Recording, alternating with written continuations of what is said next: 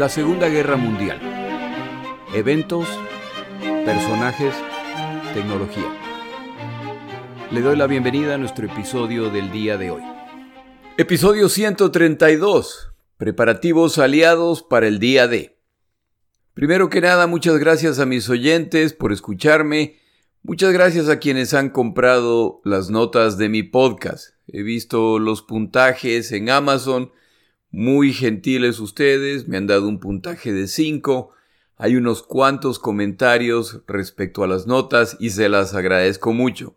Ese proyecto debería pagarse a sí mismo, por lo tanto lo que produzcan las notas del podcast se utilizará para publicar tomos adicionales de las notas del podcast. Como se imaginará, ese es un proyecto caro, yo no tengo ningún tipo de auspicio aparte de las generosas donaciones de mis oyentes y por lo tanto confío que esas notas se pagarán a sí mismas. Muchísimas gracias a quienes han comprado las notas, muchísimas gracias a quienes me han dado un puntaje y a quienes han escrito un comentario. Las notas las puede encontrar en Amazon, se llaman La Segunda Guerra Mundial, Eventos, Personajes, Tecnología.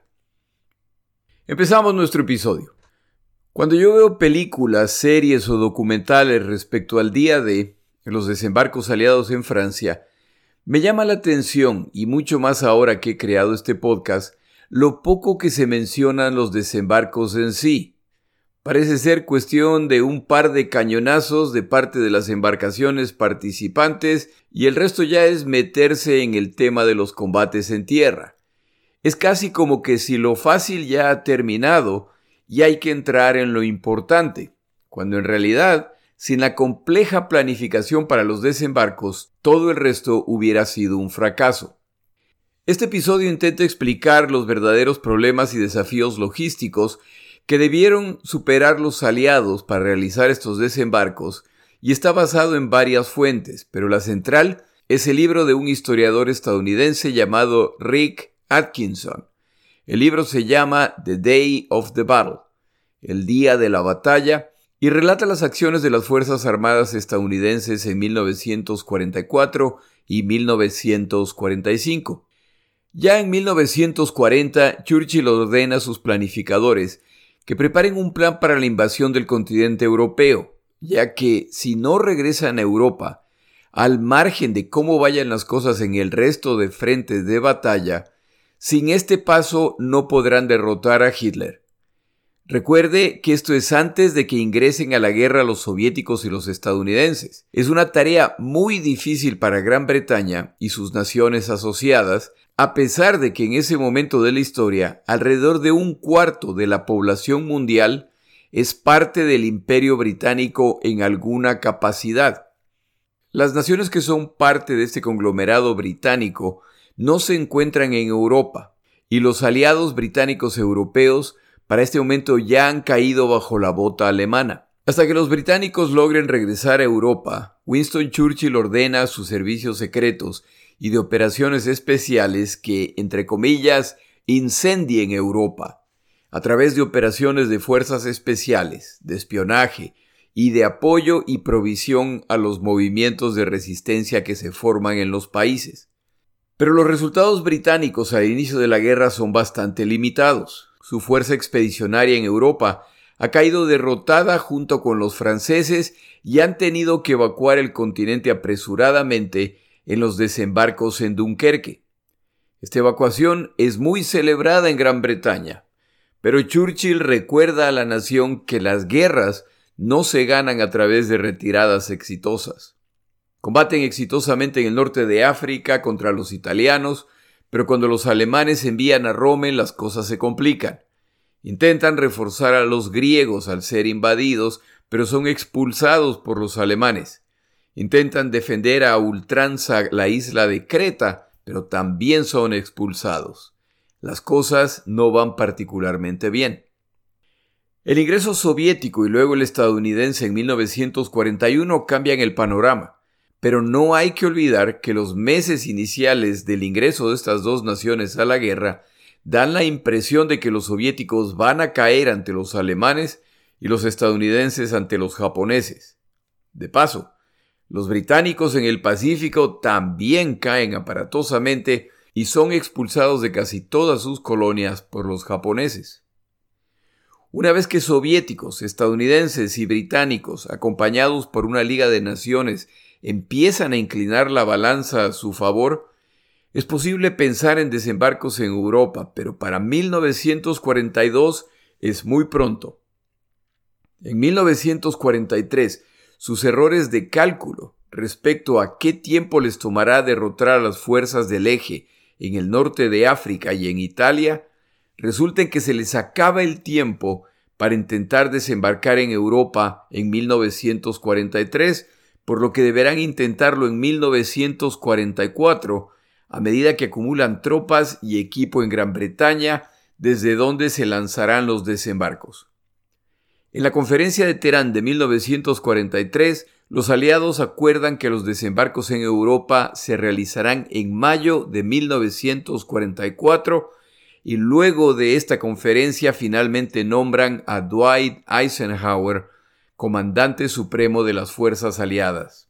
Continúa entonces el proceso de acumular fuerzas y equipo en Gran Bretaña, tomando en cuenta que británicos y estadounidenses, además de preparar este desembarco, combaten en el Pacífico, en múltiples puntos, en las Filipinas, en Birmania, en China, en el Atlántico y en Italia. El que sean capaces de además considerar esta operación es un testimonio de su grandiosa capacidad logística industrial y de su compromiso para la derrota de Alemania y Japón. Pero por abundantes que sean estos recursos, no son ilimitados. Quienes desean realizar operaciones ofensivas no pueden hacerlo al empezar a desaparecer sus recursos que se ponen en camino hacia Gran Bretaña.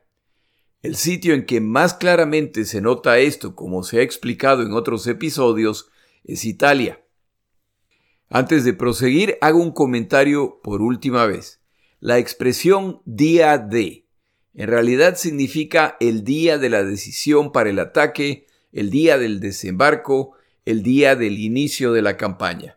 Esta frase ya existía desde la Primera Guerra Mundial y hace alusión a múltiples operaciones en esta guerra, por lo que el desembarco aliado en Francia no es ni el primero ni el segundo día de. Ya han habido más de 10 desembarcos entre Europa, África y el Pacífico.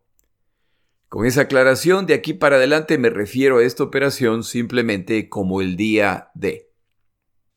Para entender el desarrollo de estas operaciones, es importante tener una idea de cuál es la tarea del planificador militar. El comandante de una operación le explica al planificador militar lo básico de la tarea y los recursos con los que cuentan. Desde este punto de partida, los planificadores crean planes para alcanzar el objetivo, buscan obstáculos inesperados. Si es necesario, solicitan recursos adicionales y hacen ajustes al plan de ser necesario. Si alguna vez le preguntan quién creó el plan para los desembarcos en Europa el día de, fue el teniente general británico Frederick Morgan. En julio de 1943, Morgan explique el objetivo de la operación que le han encargado. Organizar y realizar una operación con fuerzas y equipos ubicados en Gran Bretaña para mayo 1, 1944. Asegurar una zona en el continente desde la cual lanzar operaciones adicionales. El área conquistada debe contar con suficientes estructuras portuarias para sustentar a una fuerza de entre 26 y 30 divisiones de combatientes. Debe ser capaz además de permitir el incremento de estas fuerzas a través de envíos de divisiones y equipo de apoyo adicional desde los Estados Unidos de América u otras naciones. El incremento anticipado es de 3 a 5 divisiones por mes. Las etapas iniciales de planificación para esta operación fueron muy frustrantes para el general británico Frederick Morgan y para los líderes aliados, ya que Morgan planea una invasión con lo que cuenta. Él no puede planear una invasión con lo que le gustaría tener, sino con lo que tiene. Y esto resulta en que solo pueden realizar operaciones muy modestas que van a fracasar. En ese punto Morgan opera simplemente como un asesor, sin autoridad y como todavía no han nombrado a Eisenhower como comandante de esta operación, no sabe con quién discutir los detalles o solicitar apoyo o aclaraciones. Esto frustra mucho a Morgan y peor aún a Stalin, que tampoco ve la claridad que le gustaría ver en este plan. El análisis de Morgan muestra a los aliados que tampoco van a llegar a nada en 1944 a menos que se enfoquen claramente en este plan. El día de, los aliados planean desembarcar más de 130.000 combatientes en cinco playas distintas en Normandía, mientras intentan hacer creer a los alemanes que los desembarcos se realizarán en Noruega y en el Pa de Calais desembarcos en cinco playas que ni siquiera cuentan con instalaciones portuarias o atracaderos, utilizando la flota invasora más grande y compleja de la historia de la humanidad. Si los desembarcos son exitosos, en los días subsiguientes deben seguir desembarcando combatientes hasta que lleguen a superar el millón de combatientes para así avanzar hacia Alemania. Facilísimo. Este es el proceso que las películas y los documentales de esta guerra simplemente se saltan como si fueran poca cosa. Veamos los desafíos que tienen que superar los aliados para lograr que los desembarcos sean exitosos. Para inicios de junio de 1944 hay alrededor de 1.500.000 combatientes extranjeros en Gran Bretaña, estadounidenses, canadienses, polacos, australianos, belgas, franceses, etc. Solo los estadounidenses tienen alrededor de 1.200 campamentos en distintos puntos de Inglaterra.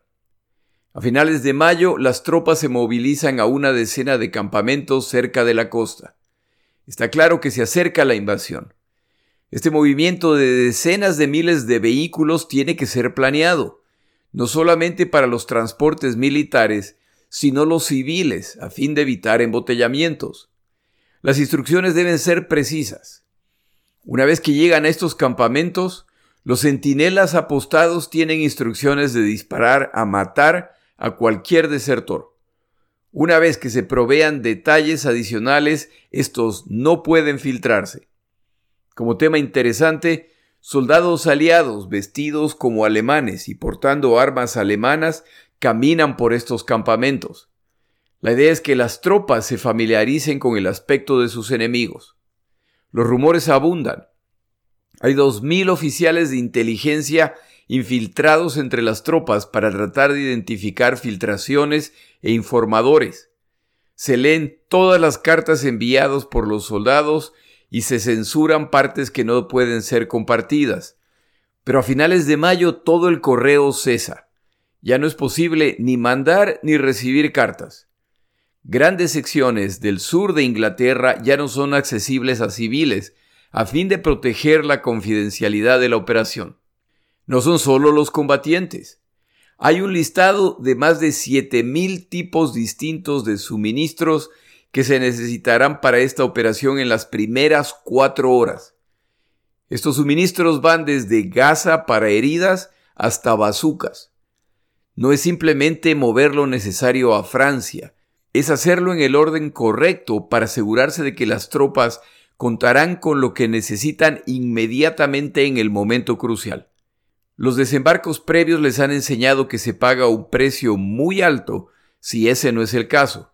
Hay que desembarcar miles de vehículos de distintos tamaños, 2.6 millones de armas cortas, fusiles, ametralladoras, pistolas, 2.700 piezas de artillería, 300 mil postes de teléfono, 7 millones de libras de combustible, lubricantes y derivados de petróleo, 60 millones de raciones empacadas de combate, lo suficiente para alimentarlos por un mes, 3 mil toneladas de mapas, cerca de un millón de fotos de vuelos de reconocimiento, a fin que una vez que se creen los comandos ya en el continente, estas fotos se utilicen para planificar.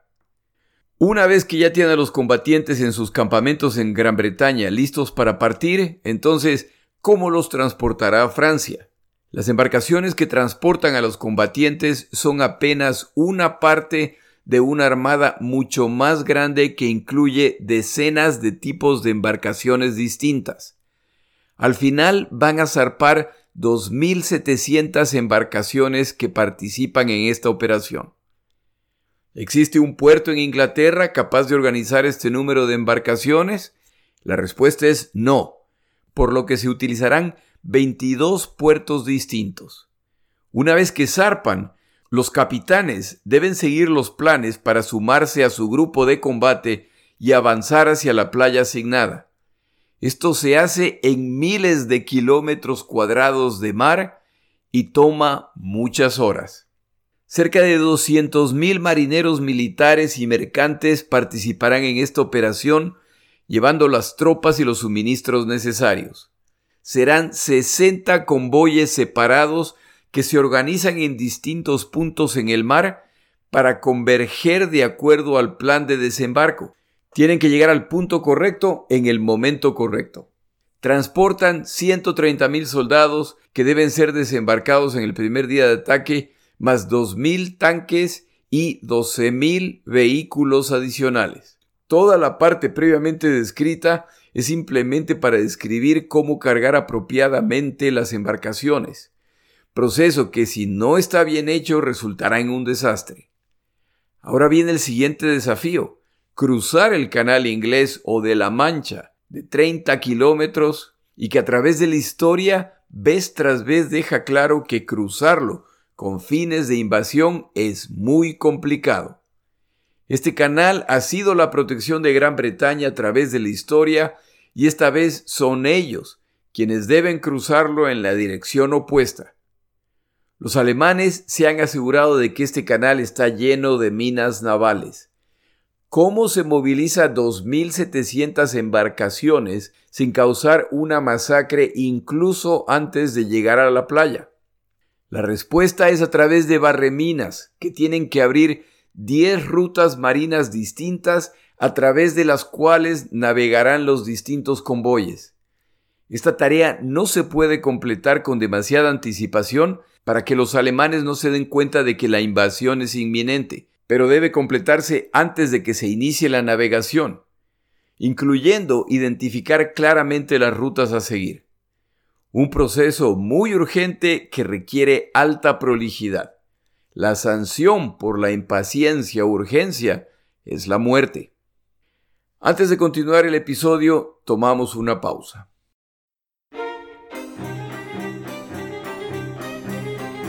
Palabras de Churchill. El día de hoy no traigo palabras de Churchill, sino una historia respecto a este personaje y el tema del día de hoy. Cuando ya se acerca el momento de los desembarcos en Francia, un pasajero adicional decide sumarse a la flota de desembarco. Winston Churchill ha decidido que él participará en los desembarcos. Él planea navegar junto con la flota y observar las operaciones desde ahí. Comunica esto a los planificadores militares, quienes por supuesto consideran esta una terrible idea. Se filtra la información a Eisenhower, comandante de esta operación, quien contacta a Churchill y le comunica que no va a ser posible que él participe en esta operación. Pero este es Winston Churchill y cuando algo se le mete en la cabeza ya no hay forma. Amablemente informa a Eisenhower que la gran mayoría de la flota utilizada es británica y que él, Churchill, comanda esta flota. Es su derecho aprobar las operaciones y en este caso, estas operaciones incluirán que él, Churchill, participará. Eisenhower tampoco se rinde y contacta a Roosevelt para que hable con su colega y lo convenza de lo absurdo de esta idea, pero no hay forma. Finalmente contactan a George VI, el rey británico, y se le pide que intervenga. Este supongo que será más apropiado decir Su Majestad, envía una carta a Churchill en que expone las obvias desventajas de esta idea, pero igual no hay forma. Churchill ha decidido que él participará en los desembarcos en Normandía y ni el rey puede convencerlo del opuesto. Al final, el rey comunica a Churchill que le parece bien el plan y que como él, el rey, ha servido en la Armada Británica y todas las operaciones al final caen bajo su comando, él también ha decidido participar en la invasión. Con esta novedad, Churchill se da cuenta de que no solamente se pone a sí mismo en riesgo innecesariamente, sino también al rey. La sugerencia del rey finalmente convence a Churchill de no participar. Churchill no pudo desembarcar en Normandía el 6 de junio, pero desembarcó el 12 de ese mes. Y es que cuando este señor no gana, al menos empata.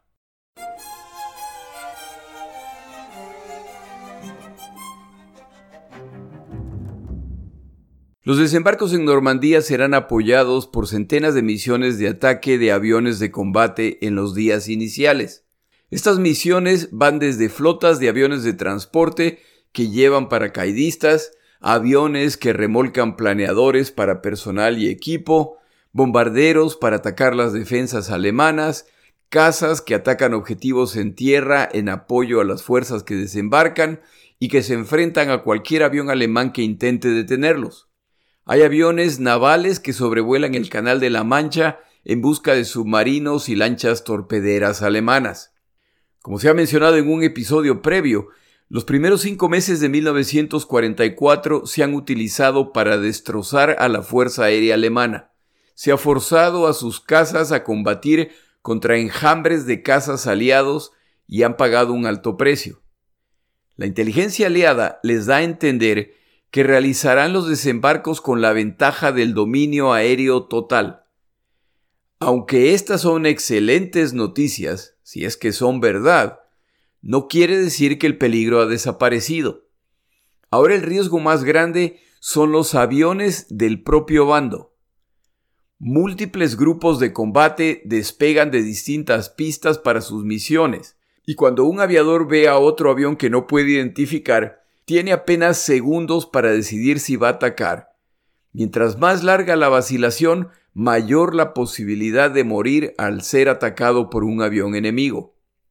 Aviones de combate que se encuentran de frente se cruzan a más de 600 kilómetros por hora, por lo que los pilotos cuentan con una fracción de segundo desde el momento que ven al otro avión hasta el momento en que se cruzan y deben tomar decisiones.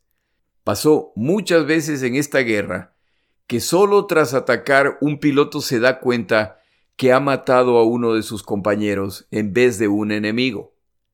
El cielo sobre Francia va a estar lleno de aviones aliados que están al acecho con pilotos que están listos para matar. Si usted ha visto películas o documentales respecto a los desembarcos aliados en Francia, habrá visto que los aviones aliados tienen pintadas franjas blancas y negras en las alas y el fuselaje. Estas franjas se pintan para claramente identificar sus aviones. Cualquier avión que carezca de estas franjas será derribado. Es una excelente idea, excepto que esto no estaba planificado y solo a final de mayo se les ha ocurrido. Se inicia entonces el esfuerzo frenético para pintar estas franjas en más de 10.000 aviones. Como ya se dijo, quienes no tengan las franjas en su fuselaje o en las alas corren el altísimo riesgo de ser atacados. Necesitan 100.000 galones de pintura y 20.000 brochas. Quienes no reciben sus brochas a tiempo pintan los aviones con escobas. Quienes no completen esta tarea seguramente van a morir y probablemente a manos amigas. Los aliados temen además que en un acto de desesperación los alemanes utilicen armas químicas contra las tropas aliadas que desembarcan. Si esto ocurre, los aliados van a contraatacar con toneladas de armas químicas para pagarles con la misma moneda. Esto resultará en decenas de miles de muertos, la mayor parte de los cuales serán civiles franceses. Esto además iniciaría una nueva etapa en esta guerra. El bombardeo de Alemania a partir de este punto se hará utilizando armas químicas. Este armamento, que afortunadamente no se utilizó, estuvo listo para el ataque. Supongamos entonces que su flota ya ha sido cargada apropiadamente y que los capitanes han hecho su trabajo y que los grupos de combate se han formado apropiadamente en alta mar. Asumamos también que los barreminas han abierto las rutas hacia Francia. Ya se acerca la costa francesa. ¿Cómo va a desembarcar estos combatientes y equipo? Recuerde que no hay puertos, no hay atracaderos para estas embarcaciones y que no le quede ninguna duda de que le van a empezar a disparar apenas los vean. Para la tarea de desembarcar combatientes se utilizan los botes Higgins, embarcaciones pequeñas diseñadas por una empresa de Nueva Orleans en los Estados Unidos de América. Esta embarcación ha ido evolucionando a través del tiempo y se convierte en la herramienta por excelencia para desembarcos capaz de transportar hasta 36 combatientes a una velocidad de 17 kilómetros por hora, cuenta además con dos ametralladoras. Más de 23.000 botes Higgins se construyeron durante la Segunda Guerra Mundial y fueron utilizados en el Pacífico, en Europa y en África. Es posible verlos en las películas y documentales. Cuentan con una puerta metálica al frente de la embarcación la cual escuda a los combatientes hasta llegar a la playa. En ese momento cae convirtiéndose en una rampa para que desciendan los combatientes. Antes de la creación de este modelo con rampa, los combatientes debían lanzarse por los lados de la embarcación. Tal vez ha visto cómo los que desembarcan se lanzan de espaldas al agua. Si alguna vez se ha preguntado por qué se lanzan hacia atrás, es porque si se lanzan hacia adelante, caen dentro del bote. De nada, lo importante es aprender. Los botes Higgins se separan de la embarcación principal a cerca de 5 kilómetros de la costa y viajan por sus propios medios hacia la playa. Los combatientes que transportan han descendido a esta embarcación desde la embarcación principal a través de escaleras hechas de soga muy gruesa tejida en redes. Proceso que suena fácil, pero que no lo era. Los combatientes que llevan decenas de libras de peso en equipo de guerra descienden uno a uno en un proceso muy peligroso que costaba muchas fracturas, magulladuras y algunas vidas. Una vez que el bote se llena, se pone en camino hacia la playa desembarca a los combatientes y regresa a buscar más combatientes para repetir el proceso. Se estima que 1.500 de estos botes participaron en el día D, y si hace las matemáticas, estas embarcaciones realizaron múltiples viajes ese día. Eisenhower, luego de la guerra, reconoce que este bote y su creador Andrew Higgins cumplieron un papel importantísimo al facilitar las operaciones anfibias. Pues bien, ya se encuentra en el proceso de desembarcar a la infantería y por supuesto están bajo ataque. Si no cuenta con tanques de artillería, sus combatientes serán destrozados en la playa. ¿Cómo planea desembarcar este equipo de guerra de forma que lleguen a la playa en cuanto sea posible y por separado? De lo contrario, si lo tiene todo junto, y le hunden la embarcación que lleva los tanques, entonces acaba de sacrificar a decenas de miles combatientes al tener que combatir sin apoyo de tanques y artillería. Aquí aparecen los LST, Landing Ship Tanks, capaces de llevar hasta 20 tanques Sherman y depositarlos en la orilla utilizando un sistema de rampa similar al bote Higgins para combatientes. Este navío de fondo plano, a fin de poder encallar en la playa, tiene como desventaja la inestabilidad de este tipo de embarcación, sobre todo en condiciones de tormenta. Cuentan con poderosos motores para mover esta carga tan pesada, pero además para desencallar a la embarcación una vez cumplida su tarea. Verdaderos monstruos que por su tamaño eran blancos fáciles y apetecidos sobre todo considerando que, si lograban cumplir su misión, 20 tanques enemigos ahora están listos para atacar. El LST resultó además muy versátil. la gran cantidad de espacio interior y encubierta permiten que se utilicen para transportar grandes cantidades de carga y combatientes. Se los utilizó además como hospitales.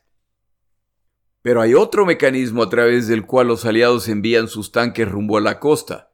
Después de todo, cada LST hundido son hasta 20 tanques menos. Me refiero a los Duplex Drive Tanks, tanques con un motor regular más un motor para operar dos hélices pequeñas en la parte posterior del tanque, lo que les permite navegar hacia la costa. Estos tanques contaban con una estructura de tela gruesa impermeabilizada que desplegaban formando un cono similar a una canoa, lo que les permite flotar. Con la ayuda de los motores se dirigían entonces hacia la playa. Y si todo salía bien, repentinamente empiezan a emerger tanques listos para combatir. Este era apenas uno de los extraños tanques diseñados en Gran Bretaña, a los que los llamaban las rarezas de Hobart, en homenaje a quien se le ocurrieron estos diseños. Estos tanques desembarcan a 3 kilómetros de la costa y navegan hasta la orilla, en puntos distintos buscando sorprender a los alemanes se los utiliza en las cinco playas en que desembarcan con resultados mixtos, pero el balance final es que son una mala idea, ya que cuando la estructura de flotación falla o es impactada, el tanque se hunde como una roca y normalmente ningún miembro de la tripulación sobrevive.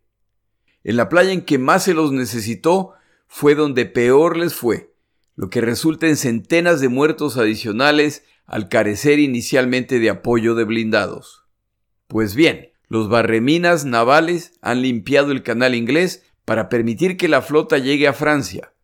Ahora sus tropas ya están en la playa, que están densamente minadas, protegidas por obstáculos antitanque y alambres de púas. ¿Cómo limpia estas playas para que sus tropas no se queden atrapadas ahí y sean masacradas por los alemanes?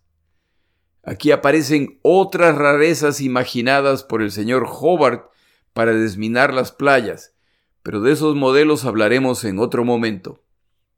Su flota ya ha cruzado el canal inglés, ya ha desembarcado a la infantería, los blindados y la artillería.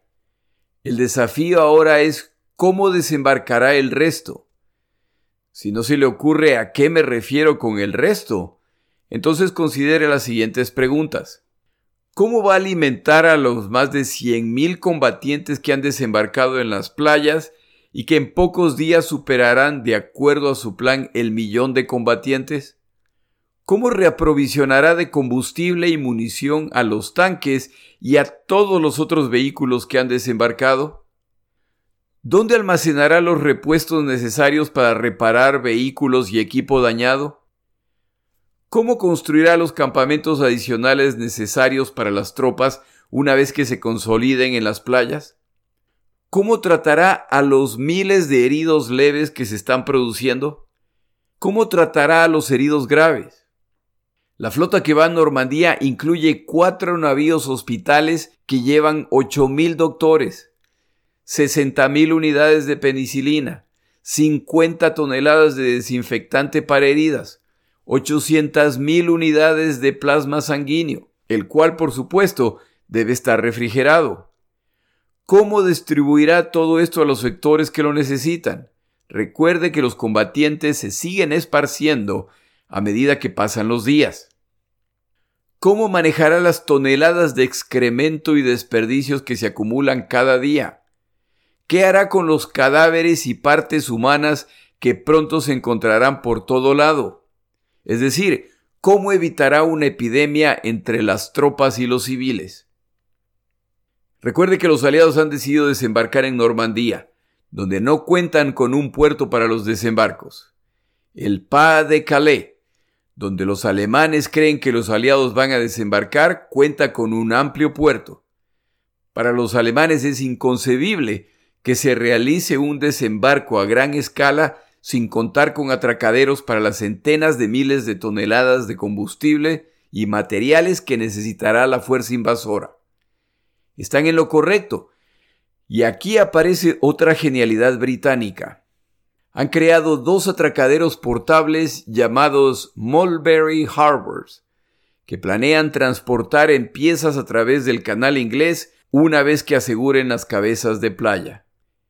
La construcción de los gigantescos componentes de concreto para estos atracaderos portables toma 14 meses y cuando estas piezas están listas, se sumergen en los puertos británicos para evitar que los vean los aviones de reconocimiento alemanes. Estos atracaderos se instalan en las dos playas principales. El titánico proyecto de armar los atracaderos en Normandía incluye hundir intencionalmente 15 embarcaciones para que sirvan como cimientos para la estructura principal. Luego se añaden paredes para proteger la estructura del viento y las mareas y finalmente se colocan dentro de esta improvisada bahía las piezas principales de los atracaderos. Al final del día, el 6 de junio de 1944, se inicia el proceso de mover más de 400 piezas que componen esta estructura. El peso total de estos componentes supera el millón y medio de toneladas. El proceso de transporte y ensamblaje en Normandía toma 14 días, pero ya cuentan con dos atracaderos principales. Lamentablemente para ellos, uno de los dos atracaderos es seriamente dañado al ser atacado, no por las fuerzas alemanas, sino por una tormenta, y su funcionalidad queda limitada a partir de ese momento. El otro atracadero se sigue utilizando, y parte de su estructura permanece hasta el día de hoy en Normandía. Un verdadero logro de ingeniería que ayudó a desembarcar alrededor de 2 millones de personas, medio millón de vehículos y 4 millones de toneladas de carga. El proceso descrito hoy es tan complicado que los desembarcos en Francia programados para inicios de mayo han tenido que ser retrasados para junio ya que no cuentan con suficientes embarcaciones para hacerlo. Que no se le olvide que en estos días se están produciendo además desembarcos en el Pacífico y en Italia, y los recursos aliados son abundantes, pero no son ilimitados. Hasta aquí el listado parcial de los preparativos para los desembarcos en Francia, que como puede ver, merecen mucha más atención y reconocimiento de la que reciben. Ojalá algún día hagan una muy buena película respecto a este tema para nerds como yo. El tema se lo merece, pero como le metan una historia de amor. Para terminar el episodio, paso a ciertos detalles de la otra parte de esta operación. Es llamada la Operación Fortitude, Fortaleza en español. La operación de contrainteligencia que busca engañar a los alemanes respecto a estos desembarcos y en la cual participa Juan Puyol García, de quien hemos hablado en otro episodio. Como se explicó en ese episodio, como se explicó en ese episodio, el plan aliado es hacer creer a los alemanes que los desembarcos se producirán en Noruega y en Francia, específicamente en el Pas de Calais. Parte del plan es hacer creer a los alemanes que los aliados van retrasados en los preparativos, principalmente en Escocia y que por lo tanto los desembarcos no son inminentes. Pero el sureste de Inglaterra está repleto de tropas y equipo de guerra de múltiples naciones. Saber dónde se encuentran específicamente aclarará a los alemanes dónde van a desembarcar. Por ejemplo, la distancia entre las playas en Normandía, donde planean desembarcar los aliados, y el Pas de Calais, donde quieren hacer creer a los alemanes que van a desembarcar, es de 200 kilómetros. Hay que hacer pensar a los alemanes que la mayor parte de las fuerzas aliadas de desembarco se están agrupando en la ciudad de Kent por su cercanía a Calais, pero ese no es el caso. Más de 200 embarcaciones inflables de aspecto similar a las embarcaciones reales han sido ubicadas en los puertos cercanos a Calais para confirmar que ese será el punto de ataque. Hay además tanques de combustible y otros aparatos, todos inflables, a los que se suman miles de tanques y piezas de artillería inflables de aspecto muy realista, que buscan engañar a los alemanes respecto al lugar donde se están concentrando las fuerzas aliadas. A todo esto se suman las transmisiones radiales que buscan simular la presencia de 150.000 combatientes en una zona donde se encuentran apenas unos pocos miles. Los servicios de inteligencia alemanes han determinado que en Inglaterra hay cerca de 80 divisiones aliadas. En realidad hay solo 52. La inmensa discrepancia, al ojo cerca de 350.000 combatientes, son el resultado de las transmisiones radiales y toda la estrategia de engaño. Parte del engaño de los aliados es la nominación de los comandantes a cargo de estos desembarcos. Por el lado estadounidense se encuentra George Patton, considerado como el general estadounidense más capaz por los alemanes, por lo que tiene sentido que él es quien comandará los desembarcos. El problema es que Patton no ha sido considerado para comandar esta operación debido a un par de incidentes en que ha abofeteado a combatientes estadounidenses hospitalizados por padecer de shell shock padecimiento mental resultante de la exposición a ataques de artillería. Estos hombres básicamente han colapsado emocionalmente. Durante visitas a las tropas heridas, Patton pregunta a dos soldados por qué están hospitalizados, ya que él no ve heridas evidentes. Estos soldados, en incidentes separados, le explican su situación y Patton les entra a bofetadas, llamándolos cobardes y exigiendo que regresen al frente inmediatamente. Estas situaciones se vuelven públicas y resultan en un escándalo en que muchos exigen la renuncia de Patton. Eisenhower ha decidido no remover a Patton, pero lo ha marginado de las operaciones de los desembarcos en Francia. Patton está en el sur de Inglaterra, y se deja ver como parte de la maniobra de distracción, pero él no comandará las tropas que desembarcan en Francia. El comandante británico para esta operación es Bernard Montgomery, también muy conocido y popular. Los británicos han ideado un plan para añadir a la confusión alemana. Encuentran un actor increíblemente parecido a Montgomery y lo reclutan para una operación especial. A partir de finales de mayo, el falso Montgomery viaja a Gibraltar y posteriormente al norte de África en visitas a destacamentos aliados. Por supuesto, no pierde oportunidad para dejarse ver y fotografiar.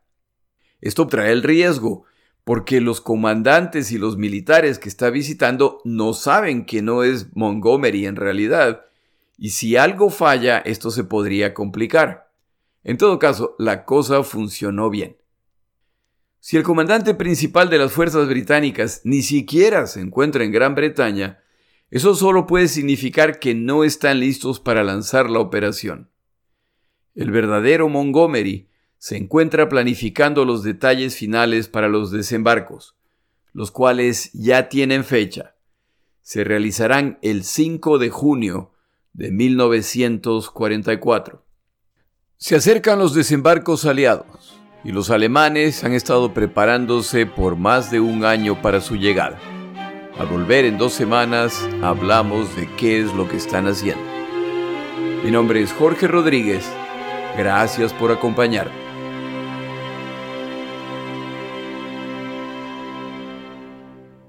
Para información adicional respecto a este episodio, las notas de este podcast, que incluyen la narración de este episodio, así como acceso a resúmenes, videos, documentales y materiales adicionales gratuitos disponibles en el Internet, por favor vaya a Amazon y busque el libro La Segunda Guerra Mundial, Eventos, Personajes, Tecnología. Al comprar estas notas me ayuda y me apoya financieramente. Puede encontrar información adicional en mi página web, lasegundagm.com. Muchas gracias.